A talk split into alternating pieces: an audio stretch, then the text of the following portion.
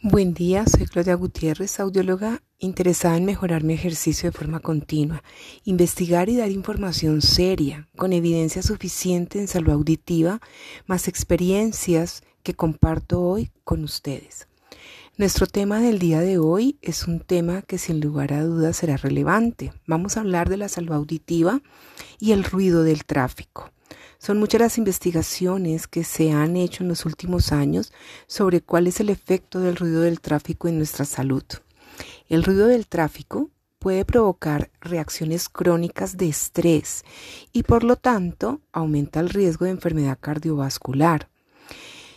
Los mecanismos fisiológicos y patológicos responsables aún no están muy claros y siguen en investigación. Es importante que entendamos el significado de lo que es ruido. Y ruido se entiende como un sonido que molesta. El ruido tiene una dimensión objetiva que es física y que es medible y es cuando hablamos de decibeles. Y una dimensión subjetiva que tiene que ver con los aspectos psicológicos y cómo siente y percibe de forma individual cada oyente este sonido molesto. Además de los efectos auditivos directos que tiene el ruido sobre nuestro organismo, como una lesión directa sobre nuestro sistema auditivo por exposición prolongada o sonidos muy fuertes, hay efectos que no son auditivos y que son responsables de desencadenar ese nivel de estrés. A corto plazo, la exposición a estos ruidos de tráfico puede generar reacciones de estrés, eh, alteraciones del sueño, de la comunicación, distracción, alteraciones en concentración e inclusive emocionales.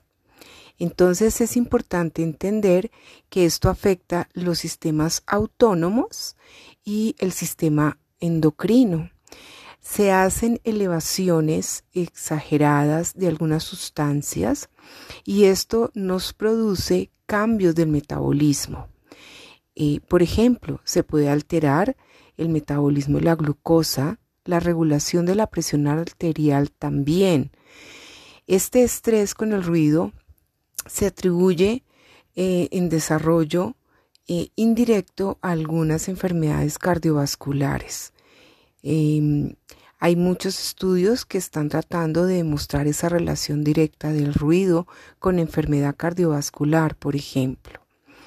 Se habla que el ruido causado por tráfico aéreo o eh, los ruidos en carretera o a nivel ferroviario tienen asociación dependiente con el nivel de elevación con alteraciones cardiovasculares.